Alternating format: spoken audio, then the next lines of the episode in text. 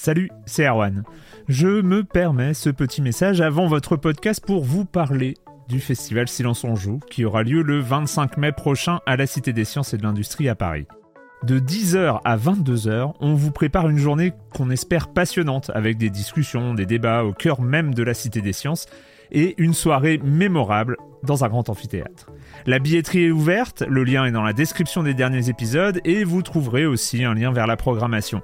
C'est 20 euros pour la journée et la soirée, et si vous voulez juste passer nous voir en journée, il suffit d'une entrée classique pour la cité, c'est 13 euros tarif plein avec éventuellement des réductions. C'est la première fois qu'on organise un truc pareil et on espère vraiment que vous répondrez présente et présent. En tout cas, nous, on a très envie de vous croiser de rencontrer celles et ceux qui nous écoutent chaque semaine.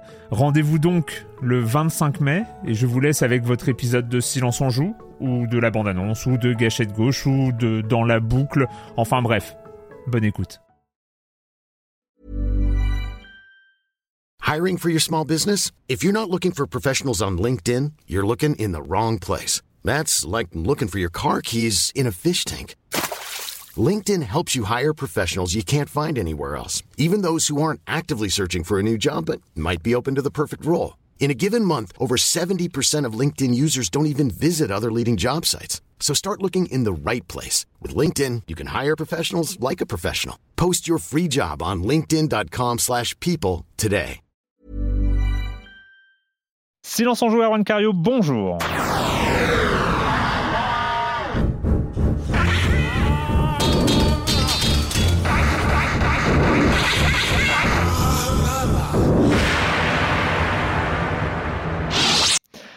Euh, un avertissement avant de commencer cette émission, parce qu'on ne sait pas qui nous écoute et dans quelles conditions et les histoires des gens qui nous écoutent, donc on fait un avertissement. Cet épisode euh, va aborder des sujets sensibles, notamment le suicide d'un proche.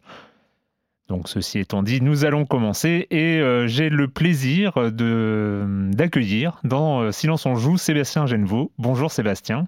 Bonjour Erwan, plaisir partagé. Et, et puis Marius Chapuis un de mes chroniqueurs favoris. Hein. voilà, on va, on va garder, on va garder le, euh, le rituel. Euh, et puis donc c'est un, c'est un silence on joue, donc euh, spécialement centré sur cette rencontre avec, avec toi, Sébastien. je te tutoie, je ne sais pas pourquoi, on ne se connaît pas, mais voilà, c'est, on va faire comme ça. Ça va être plus convivial. à propos de la sortie de ton jeu Lie in My Heart, qui est sorti ces, ces, semaines dernières, ces dernières semaines. Le 4 octobre. Le 4 octobre.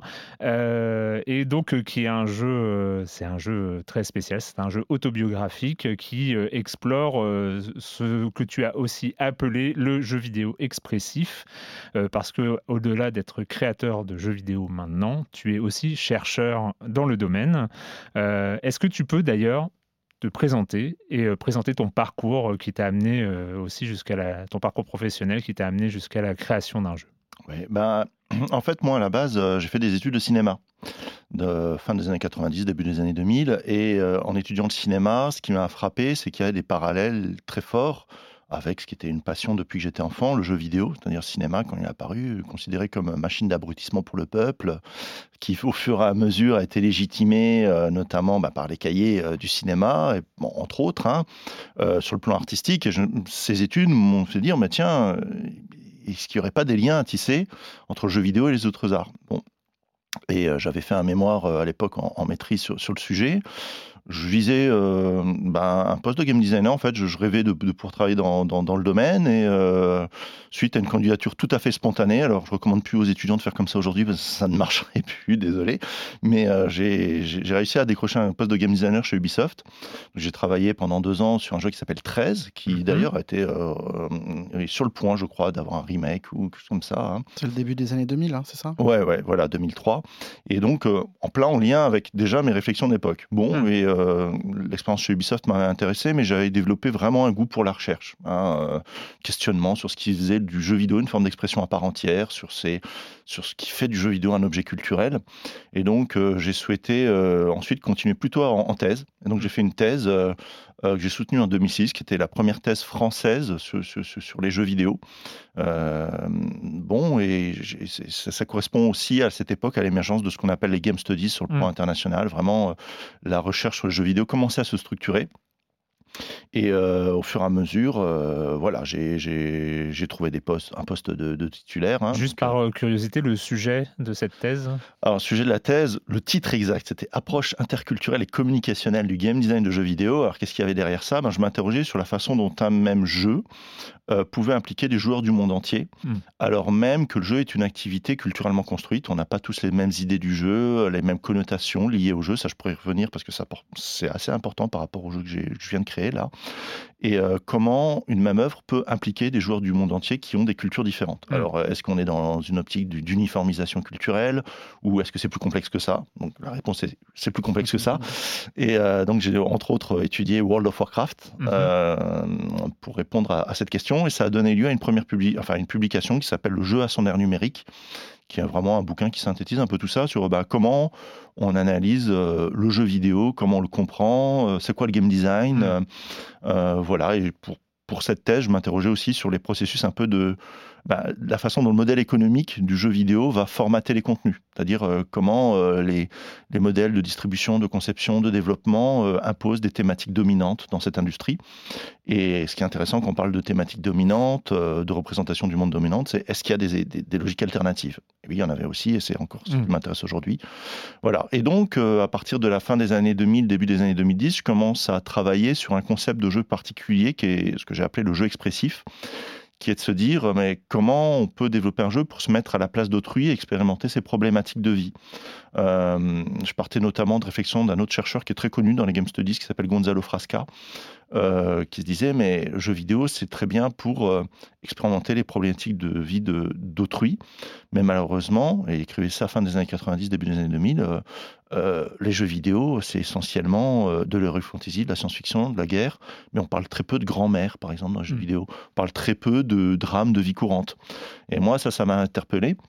Je me suis dit mais oui mais comment on peut, par le jeu vidéo, parler de, thématiques du quotidien, un peu comme on fait dans la bande dessinée. Après hmm. tout, hein, dans la bande dessinée, on a le roman graphique, euh, où par exemple l'autobiographie est très forte. Hein, ce qui a permis à la bande dessinée d'être reconnue comme forme d'art, ben, c'est des œuvres comme Maus de Spiegelman, hein, qui a remporté le prix Pulitzer, qui parle de la Shoah de façon autobiographique. Je me dis, mais hmm. c'est vrai que dans le jeu vidéo, des thématiques liées au réel, euh, qui font naître des émotions comme la tristesse, l'empathie, bah, après tout, euh, c'est pas si courant que ça. Alors aujourd'hui, ça s'est pas mal développé dans les années 2000, mais Enfin, je veux dire, euh, par exemple, moi je fais souvent le test hein, dans un amphi euh, ou auprès d'une salle où il y a un grand public. Je dis qui a déjà pleuré au cinéma?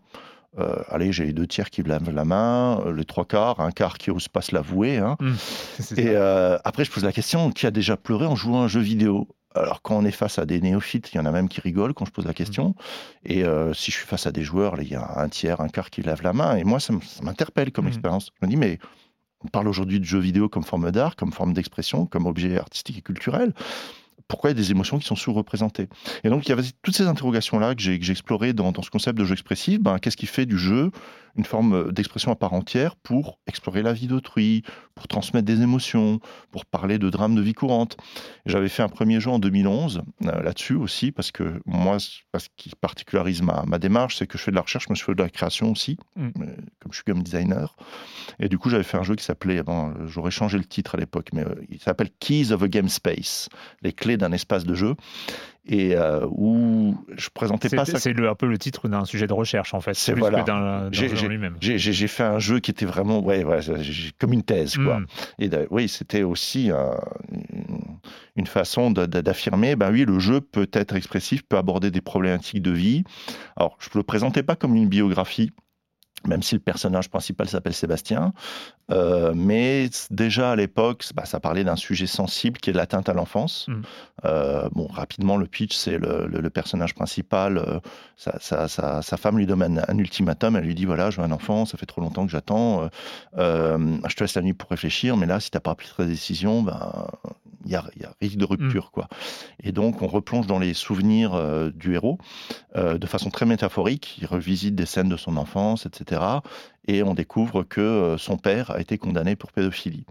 Euh, et donc il y a tout un rapport entre le héros et la, relation à son père. Euh, est-ce qu'on le pardonne? Est-ce qu'on le condamne? Est-ce que Bon, c'était un jeu très court, Mm. avec très peu de choix, mais des choix très impactants à la fin. Et j'ai des joueurs qui, qui m'ont dit, vraiment, c'est un des jeux qui m'a le plus marqué, même si c'était très linéaire. Et d'une certaine façon, ça préfigurait déjà un peu euh, ce qui fait- s'est fait plus tard dans les Walking Simulator. Des jeux très linéaires, mais c'est pas l'embranchement qui compte. Mm. C'est la façon dont on, on peut visiter l'histoire. C'était vraiment ça. Et à la fin, un choix. Euh, je pardonne, je pardonne pas. euh, puis euh, comment je l'explique, quoi, cet acte? Et, et voilà. Et du coup, ce jeu a eu des retours assez favorables. Par exemple, il y a The Telegraph, qui est un des, bon, un peu l'équivalent de l'IB euh, du monde en Angleterre, quoi, euh, qui avait désigné le jeu comme un des 12 meilleurs jeux gratuits de l'année 2011, parce que le jeu était gratuit, il l'est encore. hein. Mhm. Vous allez sur Reach, vous pouvez le trouver. Et du coup, moi, ça m'avait interpellé. Je me suis dit, bah oui, euh, il y a un espace peut-être pour faire ce genre de jeu, même si c'est hyper marginal, voilà. Mais bon, il y a eu un écho un peu favorable. Bon, après, il y a eu des réactions aussi très très virulentes, hein, mais bon, moi, j'ai pas fait ça pour euh, que les gens trouvent ça fun ou divertissant, quoi. Voilà. euh, moi, ce qui compte, c'est de, de susciter des réactions. Et voilà. Et pendant toutes ces années, depuis le début des années 2000, je réfléchis à ça. Qu'est-ce Mm. qui fait le jeu expressif? Est-ce qu'il y a une histoire du jeu expressif? J'ai notamment beaucoup travaillé sur l'histoire du jeu d'aventure en France dans les années 80. Euh, D'ailleurs, je fais une petite pub. Il y a un, collègue qui s'appelle Alexis Blanchet qui va sortir l'an prochain une somme qui est l'histoire du jeu vidéo en France. Non, mais c'est un Vaporware. Ah, non, mais Non, il va, ça, il sortira jamais. il va vraiment Non, sortir. non, je promets, le- je le- promets. Non, non, non. Moi, j'y crois pas. Le- les- les- Alexis Blanchet ne sortira pas son livre. C'est pas possible. Yeah, je- non, J'espère parce que donc justement ce que j'allais dire, j'ai signé un chapitre dans ce bouquin. Ah, J'ai rendu le chapitre, ça c'est sûr, c'est pas du vaporware. Et euh, il parlera, ce chapitre parlera du jeu d'aventure en Mm. France dans les années 80. Et ce que je me suis rendu compte, c'est que ce concept de jeu expressif, bah, pourquoi je l'ai formalisé? Parce que je trouvais qu'il y avait un manque de- en termes de même descripteurs a- analytiques hein, pour qualifier ces jeux qui parlent du réel, mais qui essayent pas non plus euh, de donner une, ré- une- une solution toute faite. C'est des jeux qui parlent de thématiques sérieuses, Mm. mais qui sont pas des jeux sérieux. Ils sont des- vraiment des jeux, quoi. Et je me suis rendu compte qu'il n'y avait pas de terme pour qualifier ça. Donc moi, jeu expressif, c'est un peu ça. C'est un jeu qui exprime une problématique de vie et qui permet aussi aux joueurs de s'exprimer là-dessus. Et je me suis rendu compte qu'en France, dans les années 80, il y avait beaucoup de jeux. Enfin, beaucoup de jeux. Il y avait quelques jeux qui avaient déjà expérimenté ça, qui étaient complètement passés sous le radar, parce que c'était des jeux très marginaux, euh, voilà. Et du coup, je suis tombé par exemple sur les jeux d'une certaine Muriel Tramis, euh, voilà, qui a fait, fait dans les années 80 des jeux sur l'esclavage. Elle est martiniquaise. Elle a fait des jeux où on pouvait incarner un esclave en Martinique et euh, où il fallait s'échapper de la plantation. Euh, voilà, des trucs. Mais je me suis dit, mais elle parle justement du regard sur la colonisation en France. euh, Et elle avait fait son jeu avec Patrick Chamoiseau, qui plus tard a remporté le prix Goncourt, qui est un des théoriciens euh, de la créolité. Euh, je me suis dit, mais c'est hyper avant-gardiste. Mm. Elle, avait fait justement des- une sorte de pré-visual novel là-dessus, point and click et tout. Et donc j'ai rencontré Muriel. D'ailleurs, j'ai une chaîne YouTube euh, qui s'appelle Théorie des jeux vidéo où j'ai fait un entretien avec elle et euh, elle m'a raconté son parcours et justement elle m'a dit bah, moi je voulais faire de l'histoire parce qu'en Martinique on n'apprend pas l'histoire de France. Enfin on, apprend l'histoire de France mais on n'apprend pas l'histoire de la Martinique. Euh, elle- elle- quand elle était jeune euh, elle dépendait du rectorat de Bordeaux donc elle, apprenait que ses ancêtres c'était les Gaulois. Hmm. elle disait, mais non, mais moi, par le jeu vidéo, j'ai voulu parler de mon histoire euh, coloniale. Euh, voilà. Et moi, ça m'a fasciné. Je me dis, mais c'est fou. Prendre un nouveau média, en plus une femme, dans les années 80, dans le jeu vidéo. Enfin, voilà. Donc, euh, j'ai- pas mal réfléchi à cette thématique-là pendant dix ans, euh, en étudiant d'autres jeux. voilà. Et bah, récemment, je me suis dit, ben voilà, il y a peut-être matière à, faire une autre proposition euh, qui, qui, diffère de Kizawa Game Space, qui était très métaphorique, en faisant quelque chose de plus frontal, qui, explore d'autres thématiques, euh, et en partant à nouveau cette fois d'un vécu, euh, effectivement personnel, puisqu'il y a deux ans de ça, la, la mère de mon fils, dont j'étais séparé, a mis fin à ses jours. Euh, j'ai vécu tout ça euh, de façon euh, assez, euh, ben, même très, très directe et très dure. Et euh, je me suis dit, mais il y a, il y a matière à faire euh, un partage d'expérience euh, autour de, de ça parce que ça posait plein de questions. Bon, elle souffrait entre autres de, de bipolarité et ça pose plein de questions à la fois sociales, euh, sur la responsabilité individuelle, sur la responsabilité collective, sur le, le- le suivi des personnes, sur le rapport de l'enfance au décès, hein, puisque euh, voilà comment on parle d'un enfant à un enfant de 50, tout ça, Euh, et sur aussi ce que le jeu vidéo peut apporter en termes de partage et de témoignage de vie mais par rapport à des, thématiques qui sont beaucoup plus transversales, parce que là, il y a le rapport à la perte d'un proche, euh, le rapport euh, à la maladie, le rapport euh, à la résilience. Je me dis, ben voilà, il y a un sujet, et c'est ça que je vais essayer d'explorer par le jeu vidéo. Je voulais parler de la réception du jeu que, dont vous parlez dans un des devlogs de Lion My Heart, où vous, mettez en, vous montrez les images d'une jeune femme qui playteste le jeu. Mm. Et on la voit parler du jeu en disant c'est extrêmement fort, extrêmement émouvant. Et après, quelqu'un lui demande si elle l'achèterait pour autant. Et sa réaction, c'est de dire non. C'est parce que c'est un jeu qui est pas plaisant, on va dire. C'est pas mm. quelque chose de.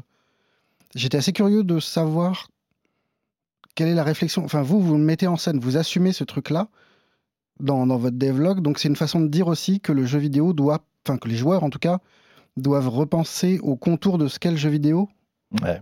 Bah, disons que j'ai eu pas mal de réactions. Il y a une autre vidéo là où je mets plus en avant euh, les réactions de joueurs qui sont plus, euh, disons, euh, dans, dans, dans l'enthousiasme. Mais c'est vrai que je me suis pas interdit non plus de mettre des vidéos de joueurs qui ont réagi de façon ben, oui, c'était forcément mal à l'aise après. Quoi. Mm. Donc il y a certains joueurs qui me disent bah, merci. Franchement, là, encore ce matin, je sors de l'Indie Cage et j'ai été présenter le jeu euh, dans une session qui s'appelle Show and Tell. On présente pendant deux heures un jeu. Et euh, j'ai une joueuse qui venait exprès pour me voir, pour me dire bah, voilà, je voulais vous voir, merci. Merci pour le jeu parce que ça m'a touché, ça m'a marqué. Euh, ce genre de réaction, je me dis, justement, moi, quand j'ai fait le jeu là, je me suis dit je sais pas si ça va intéresser les gens. Je sais même pas s'ils vont accrocher l'histoire. Je sais même pas s'ils vont ressentir des émotions. Voilà. Alors c'est pour ça que j'ai fait des, playtests. J'ai fait des, de la bêta test pour me dire, bah, quand même, euh, comment ça va réagir? Euh, est-ce que j'ai raison de faire certains choix ou pas? Et effectivement, la plupart des joueurs, ce qui me marque déjà sur la réception, c'est que quasiment tous me disent, bah, je m'y retrouve je m'y retrouve parce que euh, même si c'est une histoire particulière, bah, ça me fait penser à ma histoire à moi, ça me fait penser à des choses que j'ai vécues, ça me fait penser à des proches, ça me fait penser. Et je me dis, en fait, dans le jeu, mais on pourra en reparler, j'ai vraiment paramétré les choses de façon à ce que euh, c'est une tension entre un témoignage, mais aussi la possibilité pour le joueur de faire des choix qui lui sont propres. Oui, c'est la grande force du jeu, c'est que vous. Il y a la dimension biographique quelque chose d'assez rare dans le jeu vidéo, mais vous laissez une place aux joueurs. C'est ça, c'est ça. Et je pense que c'est payant en fait, parce que euh, les, retours que j'ai des joueurs, ça montre que, et, c'est une force, je pense, du jeu, c'est de permettre de transmettre euh, ben, à la fois une biographie des événements stables, tout en réfléchissant à la façon dont je peux quand même ouvrir les choses pour laisser euh, une, latitude au joueur de s'y projeter lui-même.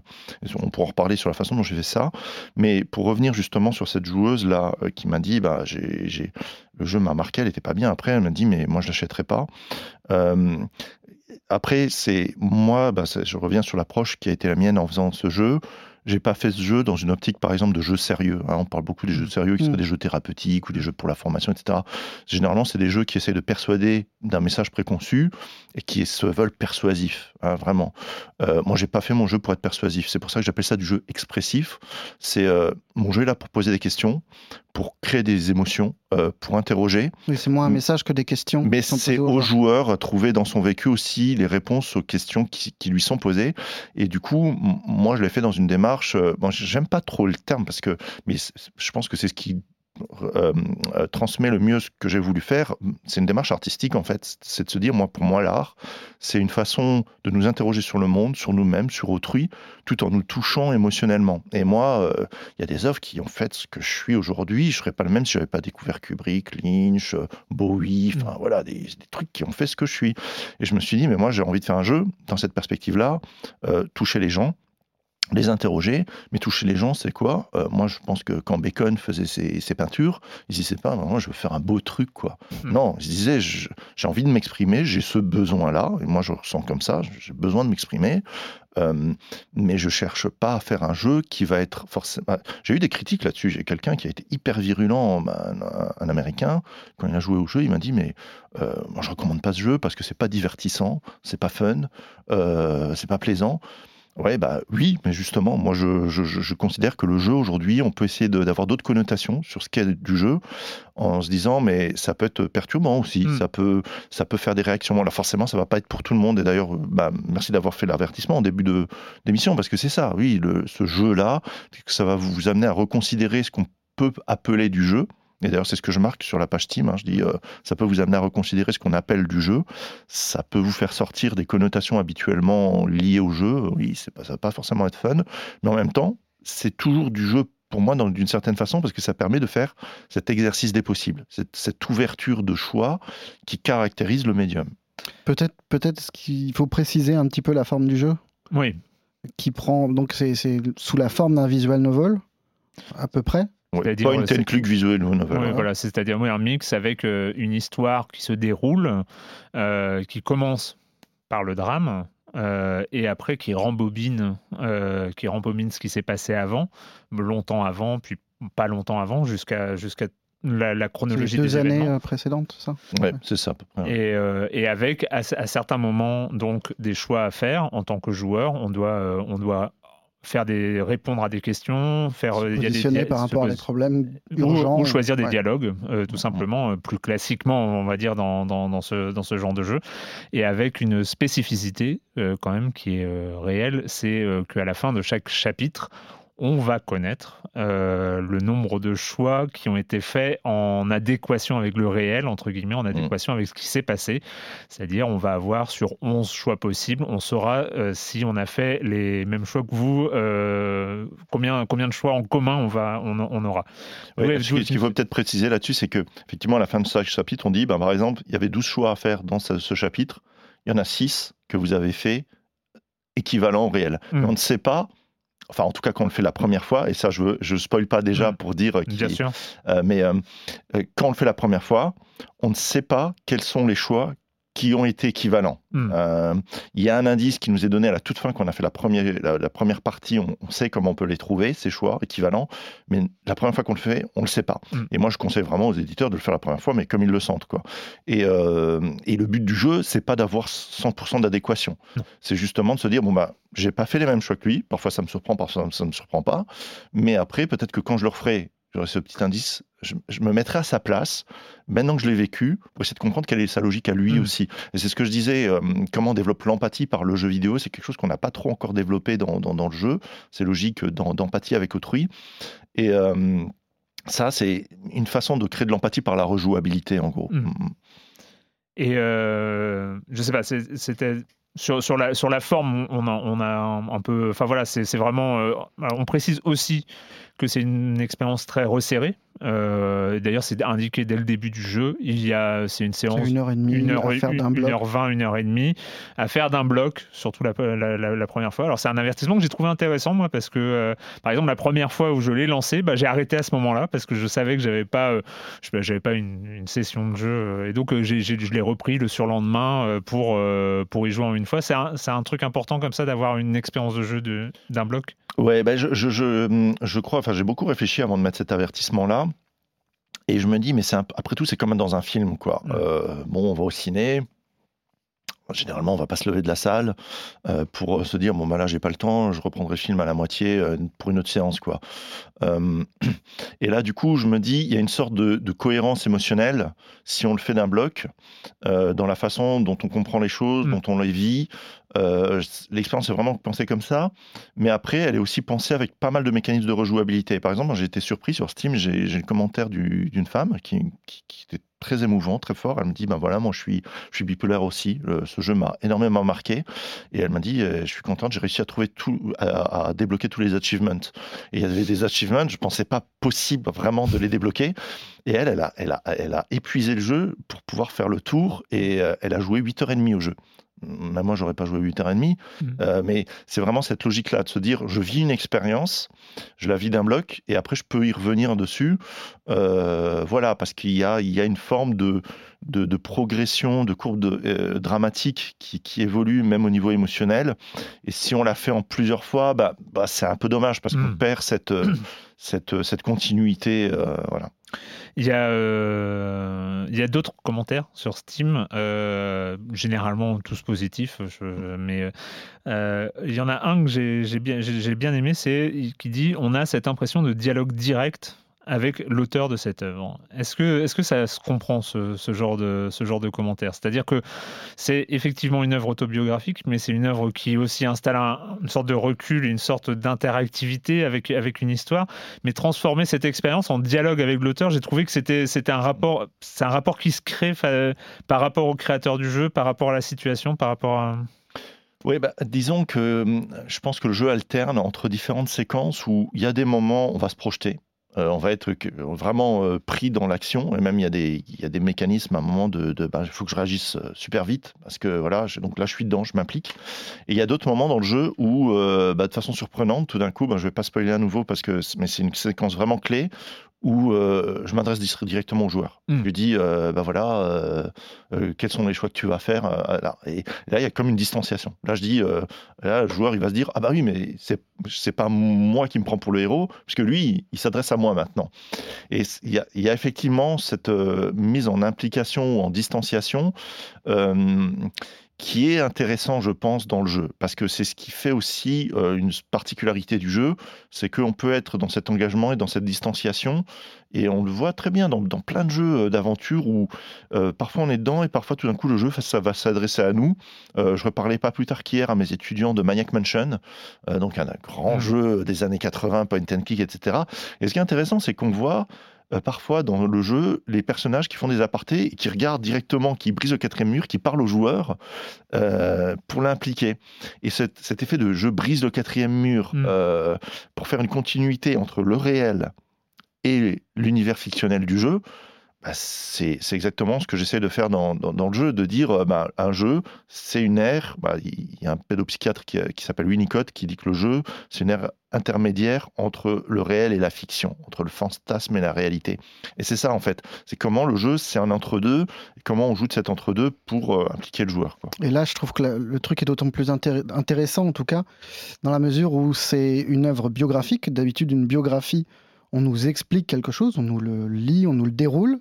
Là, non seulement on est acteur de cette chose-là, en étant invité à confronter les choix qu'on ferait aux vôtres, mais en plus, vous posez dans cette scène-là euh, la question du témoin, de la place du témoin dans, dans, son dans sa propre œuvre. Quoi.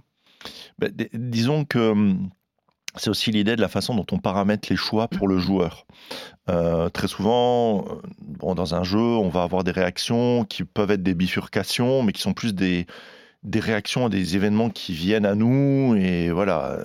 Là, ce que j'ai essayé de, de, de, mettre en avant, c'est que les choix sont aussi des choix moraux et en termes de valeur. Mm. C'est-à-dire, euh, je me dis, euh, comment on peut paramétrer le jeu de façon à ce que euh, bah, est-ce que je, prends juste un exemple. Il y a une, scène, bon, c'est pas pas une grosse surprise, hein, où on va expliquer le décès de la maman à l'enfant. Et moi, j'ai pas eu envie de contraindre le joueur dans ma vision du monde sur la façon dont on explique ça. Et dans les choix, il y a un choix qui est plutôt un choix athée et un choix qui est plutôt un choix de croyant euh, pour expliquer le décès. Et là, c'est au joueur à faire ce choix. Euh, j'ai pas eu envie de le contraindre. Et par rapport à d'autres jeux biographiques, ben, bon, il y en a pas des masses, hein, mais euh, bon, celui qui revient très souvent, c'est The Dragon Cancer. Mm-hmm. Euh, et là, très clairement, dans The Dragon Cancer, l'auteur à nouveau autobiographique, a décidé de contraindre la vision du joueur par rapport à ses propres croyances à lui. Hein. C'est un jeu très christique, hein, Dragon Cancer. Et après tout, pourquoi pas C'est ce qui a permis à la personne d'aller de, de, de l'avant par rapport au drame qu'il a vécu. Mais moi, je trouvais que sur le plan éthique, ça pose pas mal de questions. Et moi, là, je me sentais mal, mais vraiment en tant que créateur, mm. de me dire, je vais imposer et c'est pas le seul, la seule séquence, hein, mais je veux pas spoiler le jeu, mais je voulais pas imposer certains choix que j'ai fait dans le réel euh, aux joueurs. Alors après, on peut pas créer tous les choix possibles. C'est pas possible. un jeu, c'est toujours un ensemble de contraintes. Mais justement, les choix que j'ai voulu mettre en avant, c'est des choix qui sont posés à moi sans terme de réflexion quand j'ai vécu les événements. Donc des choix probables. Hein. Euh, j'ai pas inventé n'importe quoi en termes hmm. de fiction. J'aurais pu. Hein, C'était possible d'inventer des, des, choix impossibles, enfin, peu probable, mais je ne l'ai pas fait, soit des, bah, des choix qui moralement me semblaient refléter différents types de positionnement par rapport à des questionnements de vie. Quoi. On est quand même face à, la mise en jeu euh, d'une histoire personnelle euh, dramatique, tragique, assez, assez forte.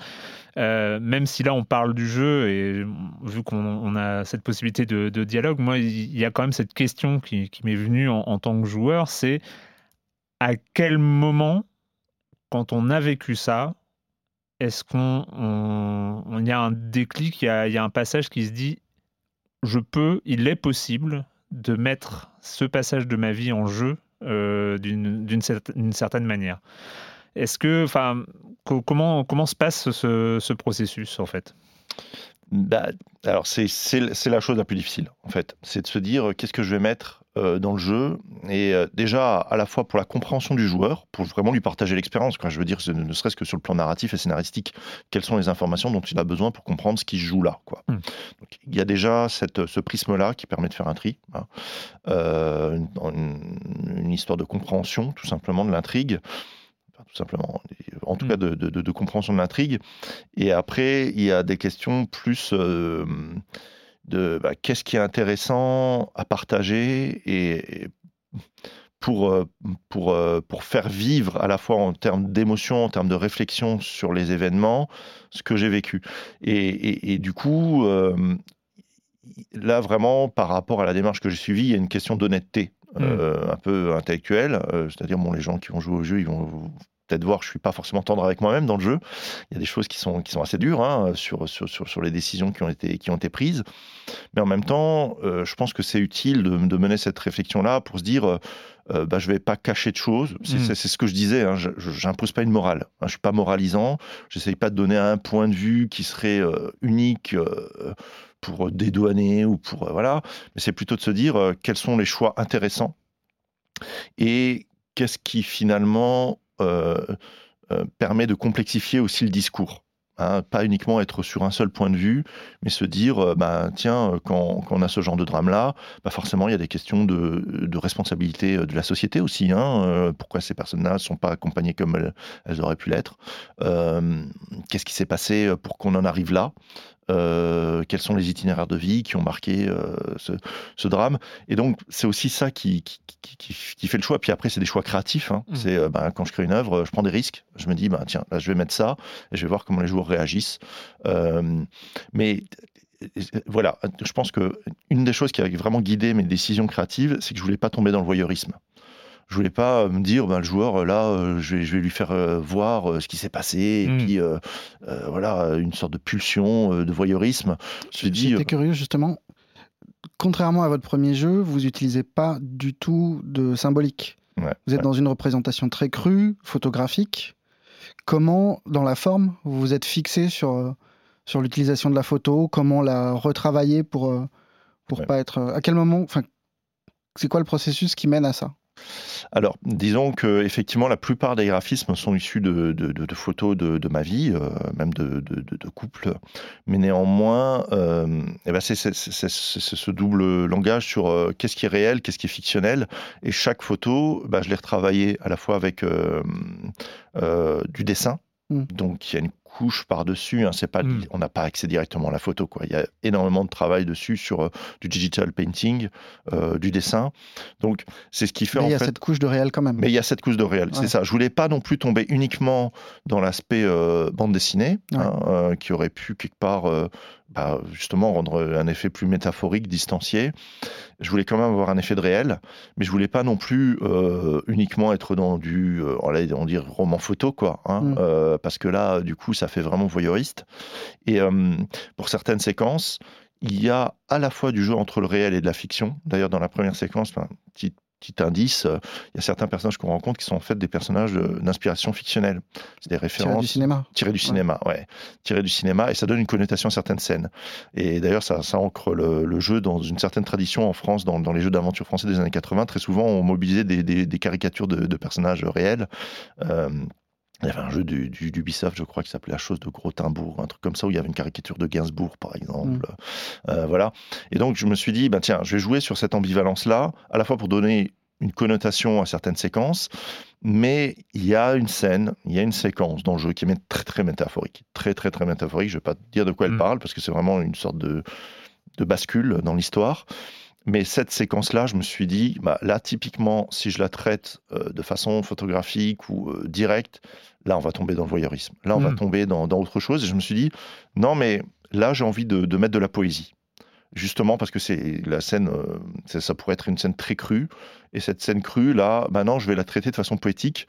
Et en plus, avec des références, bah, la poésie, justement, on parle des fleurs du mal, on parle de. Donc, il y a une référence à Baudelaire, etc. Et ça, ça permet de de me dire, bah tiens, euh, ces séquences qui typiquement pourraient être euh, dans le voyeurisme, bah, je vais les traiter autrement. Euh, et c'est ça qui crée le rythme du jeu. Et d'ailleurs, j'avais beaucoup de questions sur cette, sur cette scène-là. Je me dis, mais est-ce que ça va marcher? Est-ce que les joueurs vont pas être sortis du jeu parce qu'on passe dans un autre registre? Et de façon très surprenante, les joueurs m'ont dit, mais non, mais ça m'a d'autant plus impliqué. On va, d'ailleurs, il n'y a pas que l'univers euh, graphique, euh, c'est un jeu, donc il y a aussi un univers sonore. On va écouter un petit extrait de la bande originale de Lie in My Heart.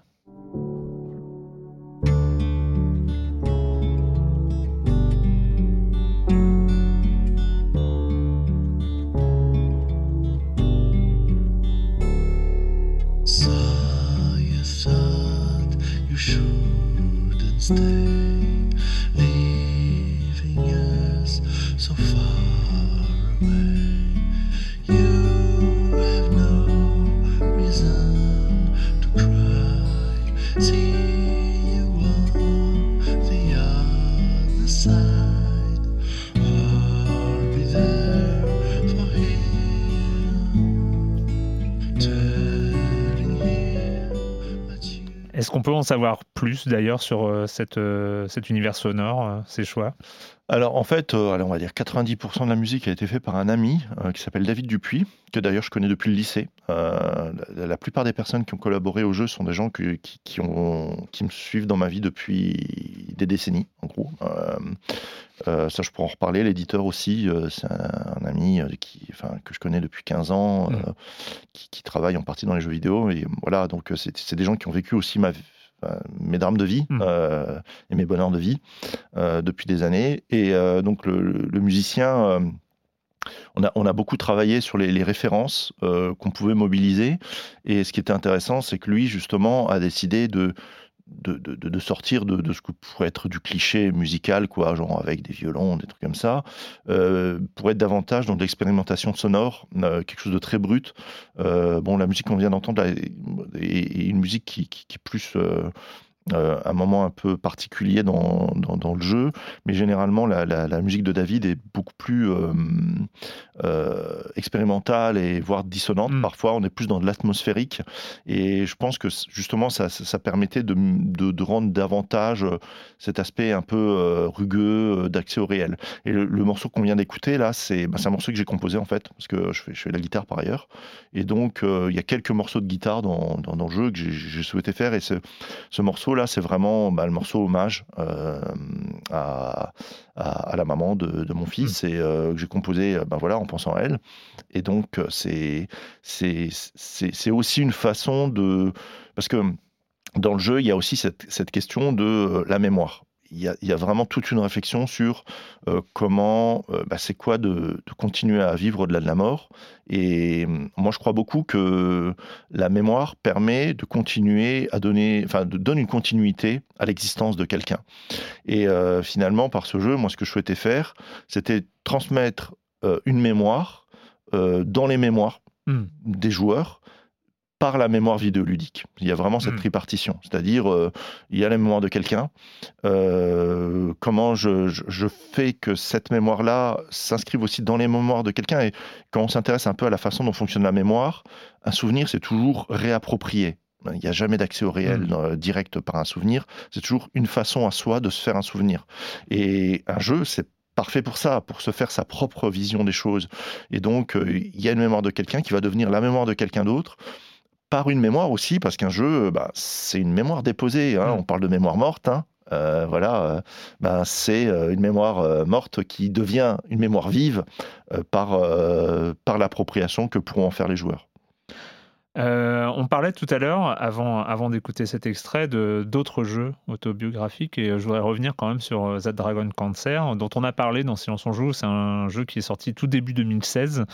Euh, on l'a dit, hein, c'était donc l'histoire de, ses parents dont l'enfant est atteint d'un cancer et meurt. Et donc c'est tout le, tout, le processus, enfin les années, les années parce que ça a duré longtemps et donc c'est un récit. Et en fait, du coup, parce qu'en préparant cette émission, je me suis, euh, je me suis réécouté euh, ce qu'on avait dit dans Silence on joue euh, de Z Dragon Cancer et, c'est assez marrant parce que quand je parle, il y avait aussi Erwan Eguinen de, des Inrock qui était là, qui avait joué au, jeu. et je, dis, je n'avais pas du tout envie de lancer That Dragon Cancer. Je n'avais pas forcément envie d'être confronté à un sujet aussi grave, aussi tragique. Et c'est vrai que on a déjà posé un peu cette question tout à l'heure, mais c'est quelque chose qui on est habitué à ce qu'un jeu euh, donne envie. On est habitué à ce qu'un jeu euh, attire, accroche le joueur. Et c'est vrai que jeu soit un jeu en fait. Qu'un jeu soit, soit, fun, soit et puis surtout et que, il donne envie. Enfin, qu'il faut avoir envie de d'appuyer, de double cliquer sur l'icône ou de euh, d'insérer le disque ou tout ça, de se lancer dans le jeu. Et, et c'est vrai qu'il y a ce moment-là où on propose quelque chose qui ne fait pas envie parce que on n'a pas parce qu'on sait aussi que le jeu vidéo moi moi je me rappelle encore de mes sentiments quand je lançais The Dragon Cancer et quand j'ai aussi lancé Light in My Heart c'est que je connais la puissance du jeu c'est je connais l'aspect euh, immersif euh, d'un jeu, même d'un visual novel, même euh, sans, sans, être dans le photoréalisme, on est, on est dans quelque chose d'immersif. Donc on sait qu'on va être immergé on va être confronté à, quelque chose de dramatique, à quelque chose, de tragique. Euh, c'est euh, ça fait partie de la réflexion, je suppose. Ça fait partie de. Ah ouais, mais complètement en fait. Euh, quand j'ai commencé à développer le concept de jeu expressif, bon, j'ai différents points de mes recherches. Mm. un autre point de ma recherche, c'est ce que j'appelle les processus de ludicisation. Bon, c'est un truc assez assez particulier, conceptuel, mais c'est là-dessus que j'ai fait ce qu'on appelle une habilitation à diriger les recherches. C'est ce qui me permet ben, aujourd'hui d'être professeur des universités, de diriger des doctorants. Mm. Je veux vraiment faire mémoire là-dessus. ce que j'appelle la ludicisation, c'est la façon dont un objet en, euh, en vient à être considéré comme un jeu et quels sont les processus, les facteurs, comment on analyse ça? Et il faut savoir que tous les objets qu'on appelle aujourd'hui des jeux passent par des processus de ludicisation, c'est-à-dire euh, même ce qu'on appelle aujourd'hui un jeu vidéo. Euh, l'informatique à la base, c'était pas vu comme un objet ludique, hein. même dans les hmm. premiers euh, centres de recherche où il y avait des supercalculateurs, on en a fait des objets ludiques. Donc, comment on rend quelque chose euh, comment on fait de quelque chose un jeu. Et là-dessus, ce qu'il faut voir, c'est qu'il y a beaucoup de représentations culturelles et sociales qui jouent. Tout le monde n'a pas les mêmes envies de jeu. Euh, et qu'est-ce qui fait que je vais avoir envie de jouer? Et donc, euh, le, jeu est très connoté culturellement. Et souvent, moi, je fais une expérience avec mes étudiants. Je leur dis, ben voilà, demain, vous êtes game designer. vous devez faire un jeu pour une petite fille chinoise de 8 à 12 ans. Qu'est-ce que vous faites comme jeu? Et là, bah, qu'est-ce que j'en sais, moi, que, hmm. ce que la petite fille chinoise de 8 à 12 ans, j'ai envie de jouer. souvent, je leur dis même, mais si vous faites un jeu, ça se trouve, vous allez reproduire vos propres stéréotypes de ce qu'est le jeu en hmm. Chine, plus que ce qu'elle, elle a vraiment envie de jouer. Et donc, il y, y, a cette réflexion-là. Et c'est vrai que l'industrie du jeu vidéo, c'est une industrie qui est très normative sur les connotations qu'elle confère au jeu. Ben, voilà, c'est bon, comme ça. Euh, je veux dire, c'est une industrie du fun, c'est une mm. industrie du divertissement, c'est une industrie de voilà euh, de certains types par des genres et euh, voilà exactement. Et donc, comment on fait pour en sortir et pour proposer autre chose? Et du coup, moi, quand j'ai fait Kiss of a Game Space, c'était vraiment une réflexion que j'avais. Je me dis, bah, comment je vais aborder cette thématique-là dans mm. ce qu'on appelle un jeu? Mais les gens, ça va les sortir direct. Et donc, dans Kiss of a Game Space, en fait, la thématique s'immisce progressivement et en plus de façon métaphorique. C'était vraiment l'idée d'y aller euh, pas à pas euh, pour faire évoluer les représentations. Et souvent, ce que je me dis, c'est que s'il y a un jeu, on se dit, bah, je, vais, je vois ça comme un jeu, je vais le lancer comme un jeu. Et petit à petit, il y a des éléments qui vont me refaire considérer ça, qui vont me faire dire, mais est-ce vraiment un jeu? Et si je l'accepte, j'ai contribué à faire changer les représentations mm. du jeu. Donc c'était un peu la réflexion que j'avais. Et là, pour la In My Heart, je me suis dit, bon, ok, en 10 ans à peu près, euh, il y a des jeux qui ont participé un peu à changer ça, qui aujourd'hui se permettent de, parler de problématiques euh, plus lourdes. Bon, bah voilà, Dragon Cancer, mais c'est loin d'être le seul. Euh, euh, qui parlent en tout cas de, de, sujets sensibles, mais la plupart font comme ça. C'est-à-dire, ils accompagnent le joueur progressivement mmh. vers la découverte de l'intrigue, et ils le font de façon métaphorique, ou en tout cas, par exemple, un autre jeu très fort là-dessus, c'est Gone Home. Hein, mmh. Gone Home, il a été vendu comme un jeu d'horreur. Et au fur et à mesure, on se rend compte que c'est autre chose. Il débute comme un jeu d'horreur. Ah, il débute comme un jeu d'horreur. D'ailleurs, si on regarde les trailers d'époque, ils jouent vachement avec ça. Mm. Ils mettent même des images qu'il n'y a pas dans le jeu final euh, pour nous faire croire que c'est un jeu d'horreur. C'était très malin. Je me suis dit, mais oui, quelque part, il y, a, de ça. Il y a de comment je fais accepter un jeu différent. Alors, je me suis dit, ouais, mais bon, bah, moi, ma prise de risque là, parce que quand on veut faire une création, il y a toujours une mm. part de prise de risque. Moi, là, je me suis dit, bah, ma prise de risque, c'est que je vais y aller franco. Euh, on oublie la métaphore, on oublie euh, les connotations qui peuvent être liées au jeu habituellement. Et là, je vais directement y aller en me disant, ben non, ben, ça peut être du jeu, mais ça peut être du jeu que, qui, va faire ressurgir chez vous des émotions ou des choses qui ne sont pas forcément ce que vous liez habituellement au jeu. Et le pari, c'est de me dire, oui, mais si ça, ça va être ensuite accepté comme une expérience ludique, ça va contribuer à faire changer ce qu'on peut attendre du mmh. jeu. Mais complètement, mais, mais et je voulais continuer juste pour finir sur Z Dragon Cancer. En fait, j'ai été même étonné moi-même en, en réécoutant l'émission que j'avais pas aimé le jeu. J'avais expliqué pourquoi j'avais pas aimé parce que notamment la, la, sursymbolique permanente, euh, la métaphore permanente. C'est vrai que The Dragon Cancer est, quasiment un jeu quasiment uniquement métaphorique avec euh, les scènes classiques où euh, si on est en dépression et ben on se noie au fond d'un lac enfin ce, ce, genre ce genre d'image un peu récurrente. Mais c'est vrai que sur l'ensemble de l'expérience The Dragon Cancer ça, c'est un peu pesant en plus avec euh, l'apparition de, des croyances euh, et, ce genre de choses. Mais, et en fait, j'avais cité, par exemple, dans Z Dragon Cancer, pour moi, il y a une scène qui est euh, majeure et qui est justement non métaphorique. C'est-à-dire que c'est une scène qui est très dure, qui se passe dans une pièce avec deux médecins et les deux parents, et c'est là où les parents apprennent que, que le traitement de l'enfant ne fonctionne pas. Et, donc, il y a, il y a un dialogue qui se crée, qui est raconté, et en fait, on peut voir on peut refaire le dialogue, la scène autant de fois qu'on veut, en changeant de perspective, en changeant de personnage, avec la voix off de ce que pense la personne. Et là, on revient dans le réel, on, a un effet de réel. Et c'est vrai que moi, dans Lie in My Heart, c'est euh, quelque chose. Alors, j'ai dit, j'avais pas envie, là non plus, euh, de lancer le jeu, mais d'être euh, confronté à ce choix de, d'être dans la réalité tout de suite.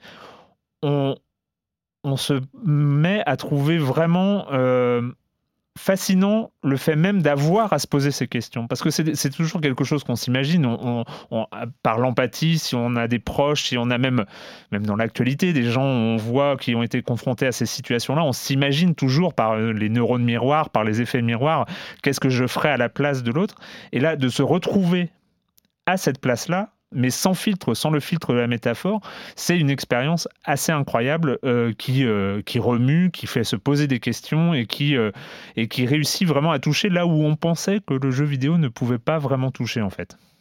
Bah, bon, je, pense que hum, dans le jeu, il y a vraiment cette idée de je fais comme si. De toute façon, moi, c'est ce que j'enseigne à mes étudiants. Jouer, c'est faire comme si, hmm. en grande partie, mais c'est faire comme si, tout en ayant une action sur le réel. Hein. Euh, je veux dire, euh, jouer un jeu, c'est pas euh, regarder un film. Hein.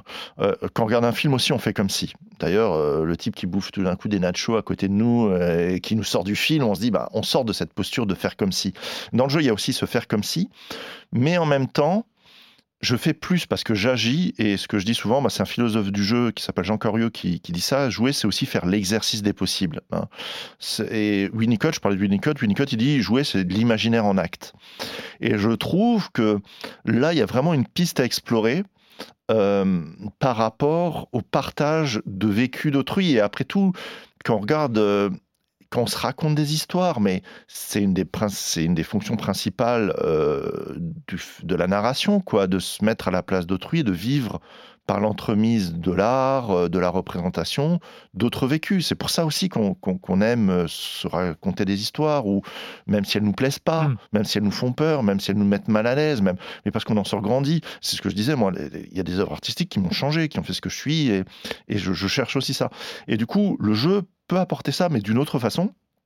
Et il y a très peu de réflexions finalement qui se mènent là-dessus, mais euh, il y a toute une tradition, ben voilà, euh, dans la psychiatrie, dans, euh, sur, le, sur l'analyse du jeu, qui, qui, qui, qui, peuvent nous fournir des, des, des, des pistes pour explorer ce, ce, lien. Et pour tout dire, moi, dans Line in My Heart, il y a une approche qui a été très forte pour, pour, pour nourrir ma réflexion, qui s'appelle l'histoire contrefactuelle.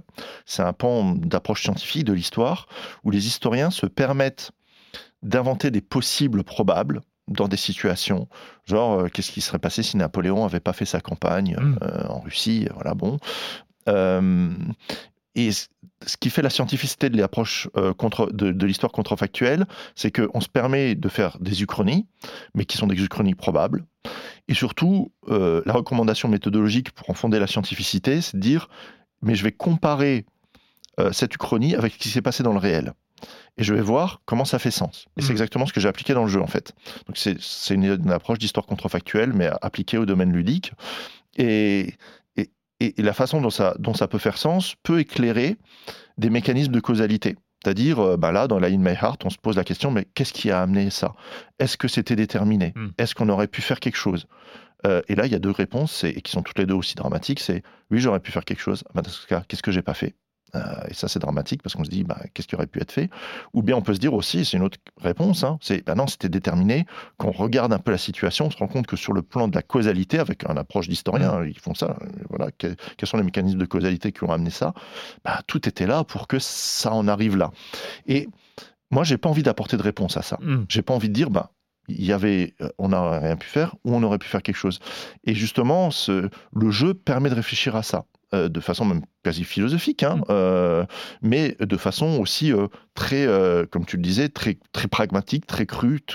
en me confrontant au réel, je réfléchis à ça. Et dans la vie de tous les jours, quand on fait des choix, on est dans ces choix. On n'a pas conscience de ce qui va arriver. On ne regarde pas avec le regard extérieur bah, tous les mécanismes de causalité. Quand on vit une situation, on est face au possible et on en souffre parfois, mm. ou ça nous rend joyeux, ou on se dit, bah tiens, j'ai des possibles qui s'offrent à moi, on est dans plein de dilemmes, mais tout le temps. Et c'est ces dilemmes-là qui sont riches. Et je mm. trouve que euh, mettre quelqu'un à la place d'autrui dans le jeu, ça permet de revivre ces dilemmes en direct et c'est preuve de réflexion et d'émotion. J'étais curieux, vous avez parlé tout à l'heure de bande dessinée.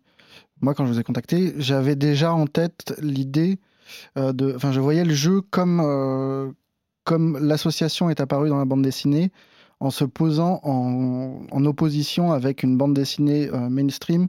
L'association pour, les éditeurs, euh, c'est euh, pour les auditeurs, c'est c'est on va dire la, grande maison indépendante la grande maison indépendante française qui qui qui a explosé au milieu du, des, années 90, 90 qui a légitimé mm. la forme autobiographique mm. une écriture par le rêve plein de choses comme ça et là je voyais dans, dans mais dans votre jeu et au-delà dans le jeu expressif un peu le même type d'élargissement des possibles par rapport à ce qu'offrait le marché de la bande dessinée à l'époque, qui était surtout de l'aventure et euh, des récits pour enfants. Euh. Bah, moi, dans mes réflexions, en fait, très clairement, euh, le roman graphique, ça nourrit ce qu'on appelle le roman graphique aujourd'hui, ça a nourri euh, mon approche de ce que pourrait être le jeu vidéo en étant expressif. quoi. C'est-à-dire, bah, moi, voilà, j'ai découvert Maos, euh, j'ai découvert euh, Persepolis, j'ai découvert Harvey Pekar qui a fait American Splendor, et je voulais vraiment parler d'Harvey Pekar parce que lui, son truc, c'était que bah, il faisait de l'underground, hein, de la BD underground, c'était un gros fan de comics hein, aux États-Unis, et il s'est dit un jour, c'est son credo, il dit Ordinary life is a pretty complex stuff. La vie ordinaire, c'est un truc assez complexe. Et il se disait, mais pourquoi dans les comics, on parle pas euh, du, réel. Des, du, réel? Pourquoi on parle pas de mes problèmes de fin de mois? Pourquoi on parle pas de mes problèmes euh, de relations sexuelles? Pourquoi on parle pas de mes désillusions amoureuses? Et il a fait une bande dessinée où il a demandé à ses potes, Crumb, hein, voilà, mm. tous les mecs de, la, de, l'underground américaine de la bande dessinée, de parler de ses problèmes de vie quotidienne.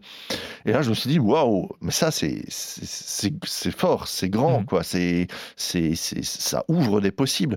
effectivement, je pense qu'aujourd'hui, dans les jeux vidéo, on en est encore un peu à ce stade dans les années 60, 70 dans la BD, où on n'a pas les lieux euh, de légitimation, de mise en visibilité institutionnelle euh, pour des, œuvres qui peuvent être un peu à contre-courant et underground, euh, mais qui en même temps permettraient d'ouvrir parce que c'est ça l'objectif aussi, hein, mm. c'est d'ouvrir les possibles créatifs et expressifs au médium. et, et alors, là où c'est plus difficile, c'est que la bande dessinée, c'est pas non plus jeu vidéo en termes de logique économique et industrielle.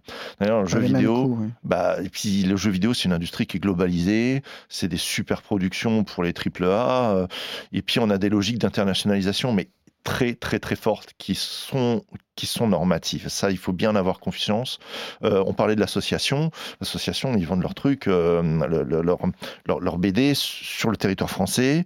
Euh, ils peuvent avoir une, un, amortissement en se constituant des marchés de niche sur un territoire local. Et moi, je l'ai très bien vu aussi sur l'histoire du jeu d'aventure en France on avait aussi des émergences de formes et de contenus alternatifs parce qu'on avait des jeux qui étaient faits par des Français pour des Français sur des territoires très Mm. localisés. Aujourd'hui, je veux faire un jeu. euh, bah, là, par exemple, mon jeu il est sur Steam. Steam, c'est une plateforme, mais c'est déjà euh, la globalisation euh, directe, quoi.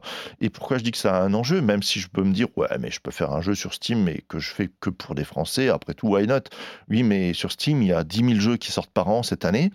Euh, faut voir que sur Steam, depuis que ça existe, je crois que c'est 2003-2004, euh, en 14 ans, il y a eu en gros allez, 15 ou 20 000 jeux qui se sont faits.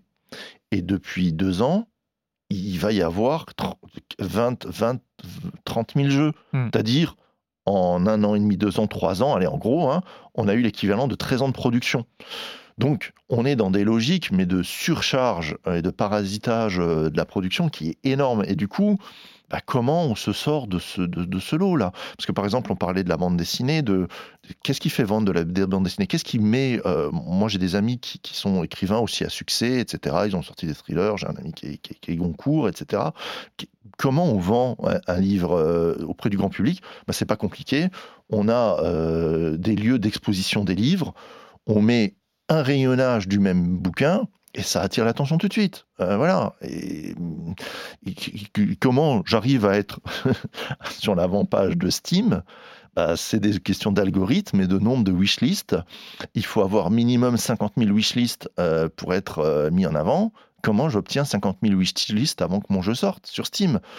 Euh, Voilà, ça pose plein de questions, quoi. La question complémentaire, c'est est-ce que le jeu expressif est condamné à être quelque chose de niche, d'alternatif Ou est-ce que, est est que cette vision d'auteur peut aussi s'épanouir dans un modèle Bah. économique plus large ou... Moi, je pense qu'après, là, c'est des questions qui renvoient plus largement sur les questions de, de la marge et du marché dominant dans les industries culturelles. C'est-à-dire, euh, euh, bon, moi déjà, pour revenir juste sur le, le jeu, en mon jeu en tant que tel, par exemple, moi, le seul truc que j'espère, c'est que ça trouve un public. Euh, Un public, ça veut dire, bah, je sais pas, qu'il y ait quelques centaines de personnes, peut-être même un peu plus, voilà, qui jouent, que ça leur apporte, voilà, que, que, que, ça les, les fasse réfléchir, que ça puisse les marquer, en tout cas que voilà, ça apporte quelque chose. Je demande pas plus. Euh, après, euh, je pense que de toute façon, dans toutes les industries culturelles, on a des histoires de marge et des histoires de réappropriation du modèle dominant. Ça, on le voit très bien. Et euh, je me dis que ces trucs qui sont à la marge, euh, les, jeux qui sont plus euh, expérimentaux, bah, d'une façon ou d'une autre, ça va être approprié par la grosse industrie qui va peut-être en prendre quelques bouts et puis qui tout d'un coup va en faire autre chose. Euh, ce ne sera pas tout à fait le truc euh, underground initial, mais peut-être qu'on aura des éléments qui vont infuser dans euh, les plus grosses productions. Après, il n'y a aucun jugement de valeur dans ce que je dis. Moi, par Mm. exemple, Mm. je suis un fan, mais absolu, par exemple, de la trilogie des Mass Effect, parce que précisément, il y a des choses qui effleurent dans, qu'on peut effleurer justement dans, Mass Bien. Effect, qui sont de, de, de- des thématiques très sensibles, qui sont le rapport à l'altérité, le rapport. Euh, voilà, qui, qui sont hyper intéressantes, mais c'est c'est pas la même type d'expérimentation qu'on peut mener parce que quand on fait un Mass Effect, qu'on met des millions sur la table, bah, il faut amortir un minimum euh, et pour ça, euh, on peut pas prendre des risques très gros en faisant ça. J'ai euh, quand même une autre question sur euh, un peu aussi sur cet environnement du jeu vidéo. Euh, sur ces dernières années, on va dire, il y a une créatrice de jeu qui a fait un jeu qui s'appelle Depression Quest, donc aussi dans ces dans ces questions personnelles, qui s'appelle Zoe Queen. et bah on a bien vu aussi que il y, avait effectivement une sorte de, normativité au niveau des éditeurs et au niveau de la création de jeux vidéo, mais il y a aussi de la normativité du côté des, joueurs et de ces communautés qui peuvent qui peuvent être toxiques, agressives, dès qu'on propose autre chose, dès qu'on a une autre approche du jeu vidéo, est-ce que c'est pas aussi un problème, un souci, ou est-ce que c'est quelque chose à la marge? Ah, Alors ça, ça, peut être un gros souci euh, dans le sens où euh, quand on fait un jeu vidéo et si notre, c'est notre gagne-pain et qu'on en dépend, euh, ça peut très vite ruiner une carrière et une vie du coup. Hmm. hein, euh, euh, bon, moi j'ai eu quelques réactions très très virulentes sur le jeu, euh, sur un point précis. En fait, le, le type qui a fait la réaction a bloqué sur un point du jeu. Je peux pas le dire Hmm. lequel parce que je, je spoilerais vraiment le jeu. Mais euh, bon, il a, je pense qu'il avait un- un- une vision de vie euh, très euh, conservatrice sur certains points questions de relations de couple. Et du coup, et je peux le comprendre, je peux le comprendre tout à fait, mmh. mais ça, je m'y attendais, hein, que les gens allaient, allaient réagir là-dessus et, euh, et, être jugé là-dessus, pourquoi pas. D'ailleurs, il fait l'amalgame entre l'œuvre et puis l'auteur derrière. Hein. Mm. il, vraiment, il peut m'attaquer. il saurait où j'habite. Euh, il viendrait me, Je sais pas, mais ça pose des vraies questions, quoi. Et, euh, mais, mais, mais, du coup, moi, je suis dans une position où j'ai pu faire ça parce qu'aussi, bah, moi, je suis professeur des universités ma vie n'en dépend pas du hmm. succès du jeu. Donc j'ai pu faire ça. Hein. J'ai pu faire ça en me disant, ben voilà, euh, il réussissait bien. Euh, puis de toute façon, c'est pas c'est pas la vente que je vise du tout. Hmm. Euh, tout ce que je veux, c'est comme j'ai dit, je trouve un public et puis je fais une proposition et je peux aussi faire cette proposition là parce que je suis dans ce contexte-là. Après, bon voilà, ce contexte je l'ai construit aussi. Hein. Ça a aussi été des paris de vie. Hein. Ça n'a pas été facile de, de, de, de, pouvoir avoir cette, cette position, surtout en parlant de jeux vidéo à l'université. Hein. Bon, je vais pas faire l'article là-dessus, mais c'est c'est pas un milieu qui est forcément favorable non plus à cet objet. Et Bon, ça, ça, évolue, mais néanmoins, ça n'a pas été facile. Et néanmoins, si on est un auteur euh, de jeu dont c'est le gagne-pain, bah forcément, il y a de la normativité. Parce qu'on se dit, euh, moi, c'est aussi des questions que je me suis posées. Je me suis dit, mais si je parle de ça dans le jeu, est-ce que ça va pas tout de suite, euh, je vais pas avoir des volets de bois vert des joueurs Et du coup, mais c'est les festimes. Les festimes. Mmh. Je veux dire, il y a, surtout sur des petits jeux comme ça, il y a un mec qui supporte pas le jeu pour X ou Y raison, qui ramène ses copains euh, à faire 10 euh, évaluations négatives sur le jeu, mais le jeu c'est bon, il disparaît des radars, il n'y a plus mm. personne qui veut en entendre parler. Puis voilà, il suffit de... Les joueurs...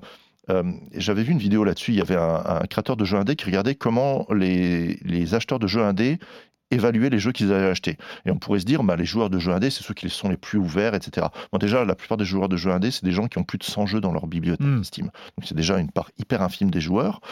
Et même ces joueurs-là, comment ils évaluent le jeu? Ils regardent 10 secondes les écrans de screenshot, ils regardent les avis des joueurs, et ça s'arrête là. C'est une évaluation de 20 secondes. Hmm. Et donc, ça peut être hyper normatif parce que Steam est fait comme ça. Le poids de l'évaluation euh, des joueurs et quand on propose quelque chose qui est vraiment différent, bah on peut se dire, euh, je sais pas, moi je me mets souvent à la place de Kubrick, euh, vraiment j'adore Kubrick, je me dis quand il a fait un film comme Lolita, il aurait été sur Steam, euh, il serait mangé mais des reviews assassines, et du coup, mais si ça se trouve, son film, il aurait même pas pu être vu parce hmm. que le, viewer, enfin le, spectateur qui aurait été sur, sur, sur, sur une, une, plateforme, on imagine, équivalente, qui aurait vu direct la review, boum, euh, film euh, amoral, immoral, mm. euh, de mauvaise qualité, bon, bah, c'est bon, je passe à autre chose. Et donc, ça a un effet hyper normatif. et, les, concepteurs doivent jouer aussi de ça, quand leur vie en dépende, dans le jeu indé. Il faut savoir que y a des, les, producteurs, la plupart du temps, donnent les marges sur le, le score métacritique. Mm. Ça veut tout dire. C'est-à-dire que si on fait une expérimentation, on se dit, mais moi je m'en fous que mon jeu plaise ou pas, je veux faire une expérimentation perturbante qui amène d'autres émotions, etc. Bah oui, mais sur Metacritic, du coup, vu que c'est un agrégateur de notes, et puis même la profession des journalistes, par exemple, c'est aussi, euh, si on prend un peu le, socio, le profil socio-professionnel, ça représente pas nécessairement tous les joueurs, quoi. Euh, bon, bah voilà, on, est dans des processus normatifs et il faut jouer de ça. Il faut trouver des alternatives. Au point où moi, bah, un, concepteur que j'admire beaucoup, mais lui aussi, il a un point de vue très particulier là-dessus, c'est euh, euh, Paolo Pedercini, il me semble, qui a un collectif qui s'appelle Mall Industria, qui fait ce qu'il appelle des jeux radicaux. Mmh. Et lui, euh, créateur des, italien, voilà, créateur italien, très politisé. C'est très politisé. Ces jeux, c'est hyper cash, quoi. Mmh. Euh, voilà, mais lui, il me l'a très bien dit. Euh, parce que j'avais eu quelques échanges avec lui. Il me dit, mais moi, je fais pas partie de l'industrie de jeux vidéo. Moi, je suis plus dans une démarche de collectif d'artistes. Mmh. Et quelque part, je me dis, mais c'est logique parce que quand on est dans une démarche davantage artistique, c'est un peu la démarche qui était derrière la In My Heart et qui est derrière celle de Paolo Pedercini, etc. C'est ben, quand je crée une œuvre, euh, ben, la question de la réception se pose pas en fait. je, la crée, puis après l'œuvre elle a sa vie, hmm. et je verrai bien comment ça réagit. Et après ça peut être le drame d'une vie. Ben oui, euh, il y a des Lovecraft euh, qui n'ont jamais connu ce, qui ce, est devenu leur œuvre. Ben voilà, mais quelque part. quand on veut tenter ça, ben, il faut savoir ce à quoi on se coltine. Quoi. après, on peut essayer d'avoir des, des, approches qui sont un peu mixtes mais euh, c'est toute la, toute la difficulté. Et puis c'est aussi une question de contexte qui est favorable ou pas. Hein.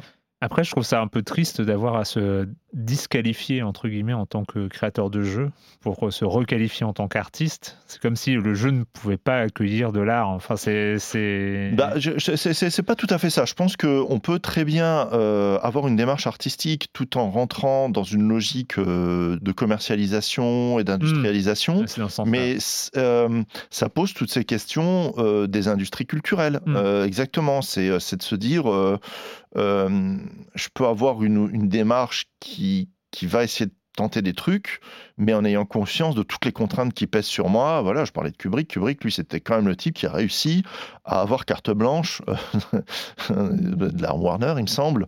Euh, les types lui disaient Bon, bah, c'est bon, tu fais ton truc, toi, euh, tu vas être particulier. Et c'était le seul. Hmm. C'était quasiment le seul. Je veux dire, même Orson Welles, à son grand âme, il n'a pas eu le director's cut sur ce qu'il voulait faire.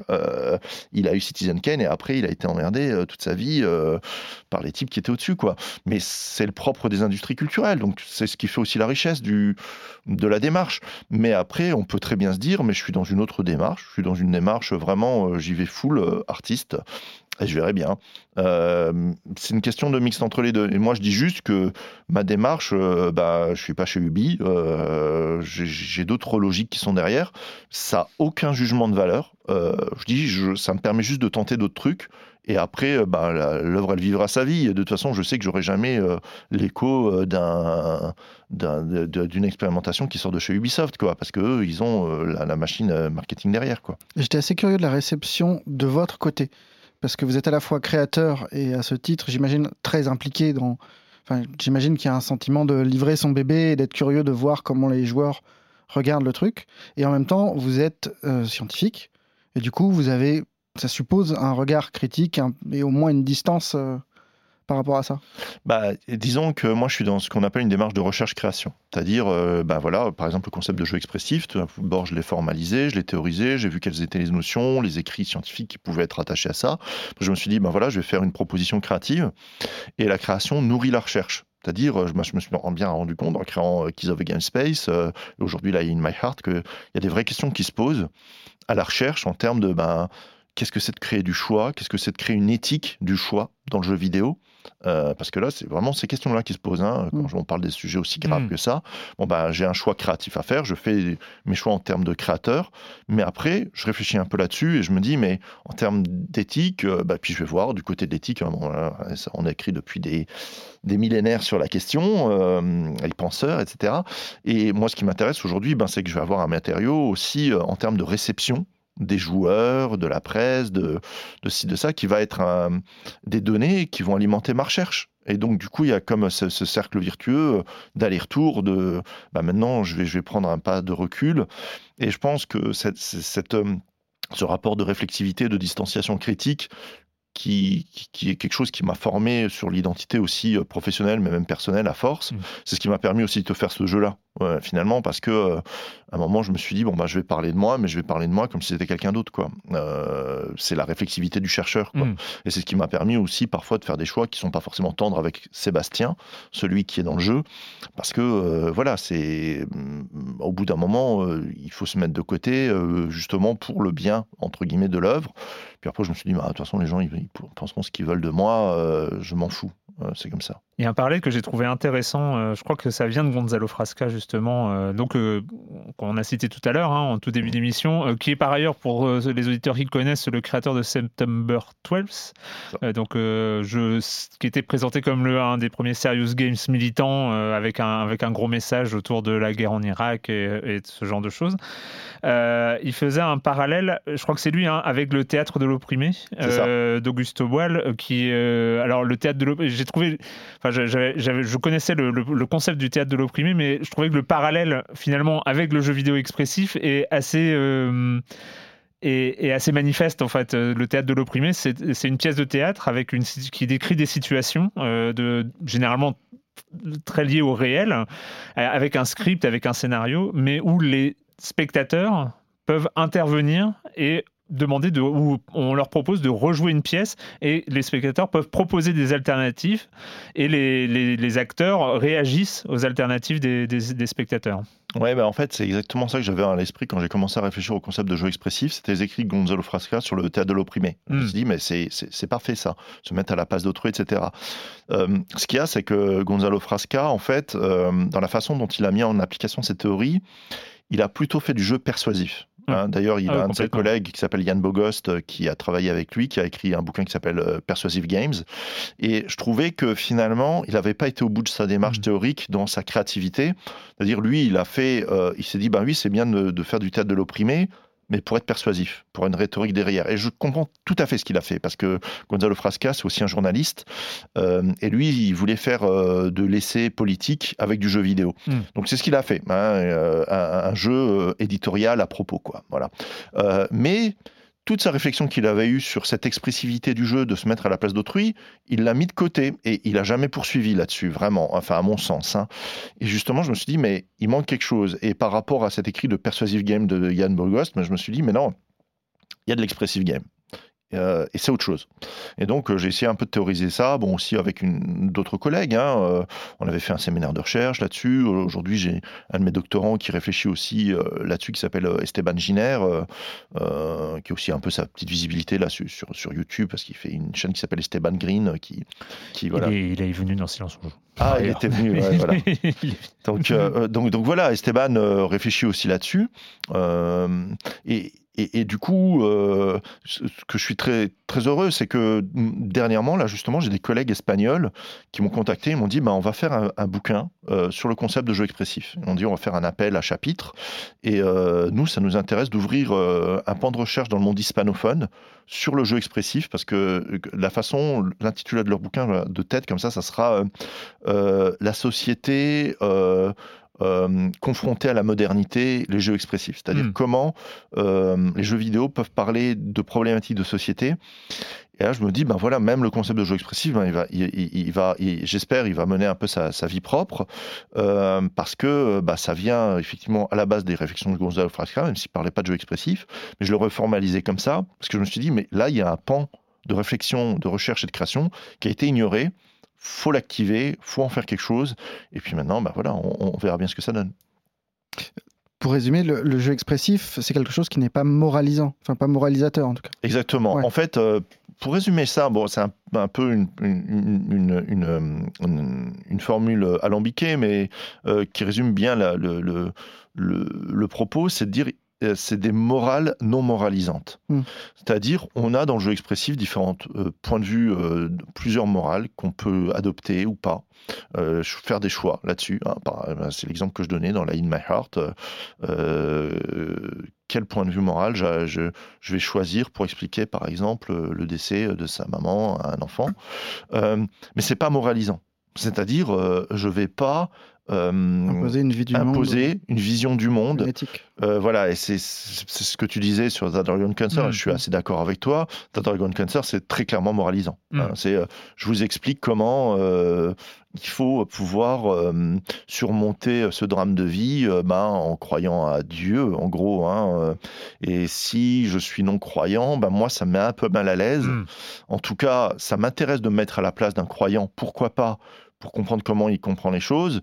Mais euh, euh, j'ai aussi envie de me dire à un moment, euh, je peux porter un autre regard sur la, même, sur la même thématique. Et après tout, comme je suis dans le jeu, bah, pourquoi pas m'offrir les différents choix. Quoi.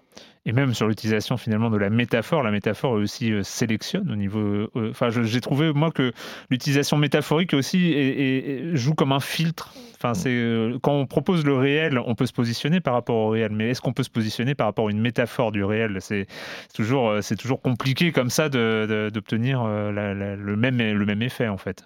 Bah oui, bah, ce qui, ce qui, ce qui m'interpelle souvent quand on parle de mon jeu, on dit bah c'est sans filtre.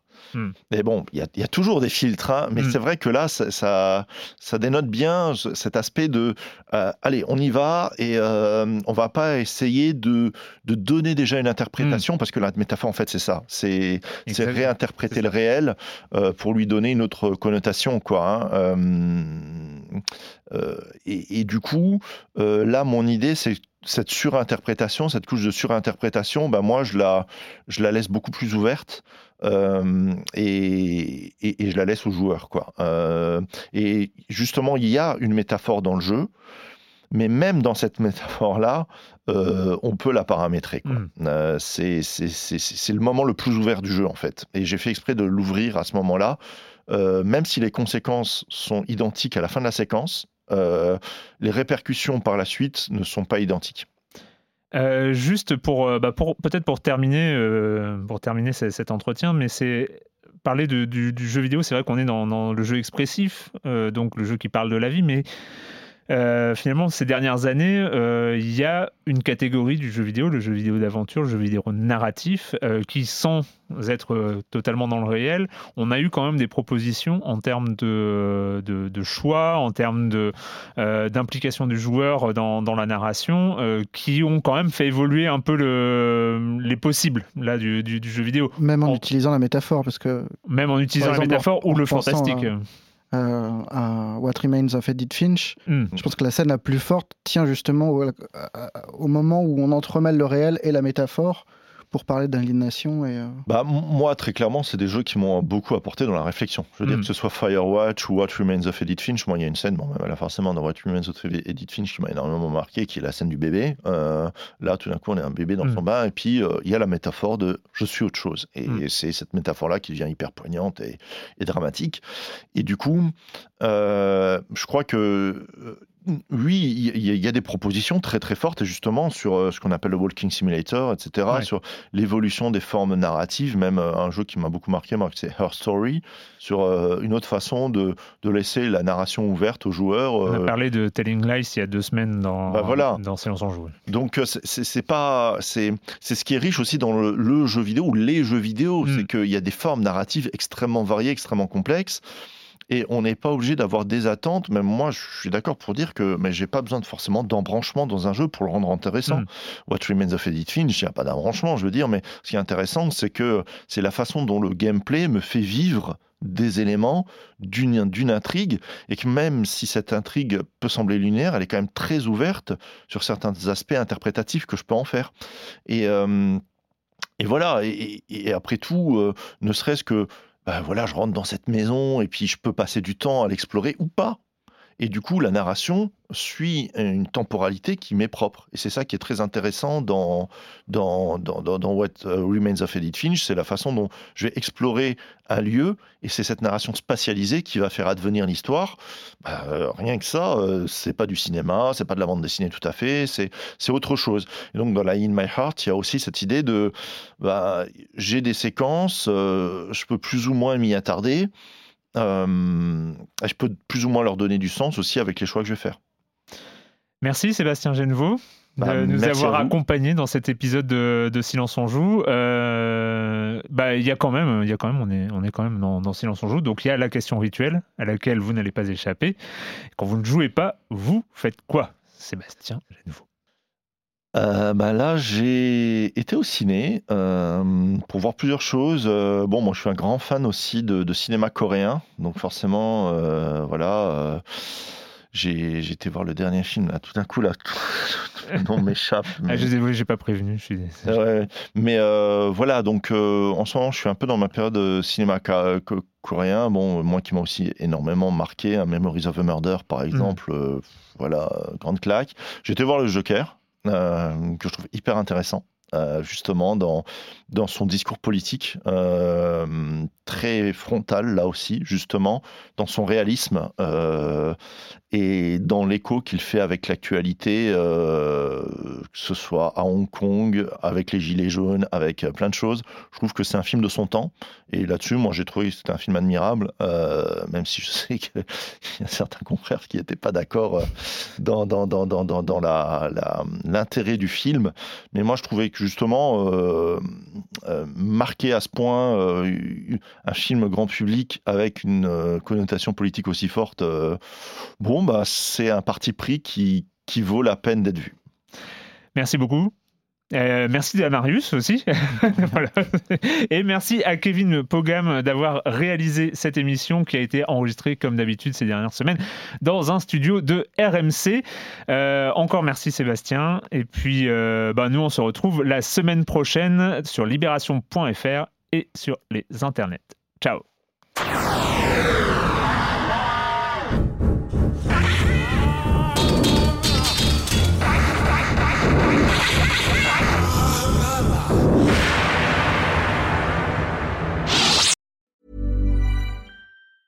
Mom deserves the best, and there's no better place to shop for Mother's Day than Whole Foods Market. They're your destination for unbeatable savings, from premium gifts to show-stopping flowers and irresistible desserts. Start by saving 33% with Prime on all body care and candles. Then get a 15-stem bunch of tulips for just $9.99 each with Prime. Round out Mom's menu with festive rosé, irresistible berry chantilly cake, and more special treats. Come celebrate Mother's Day at Whole Foods Market.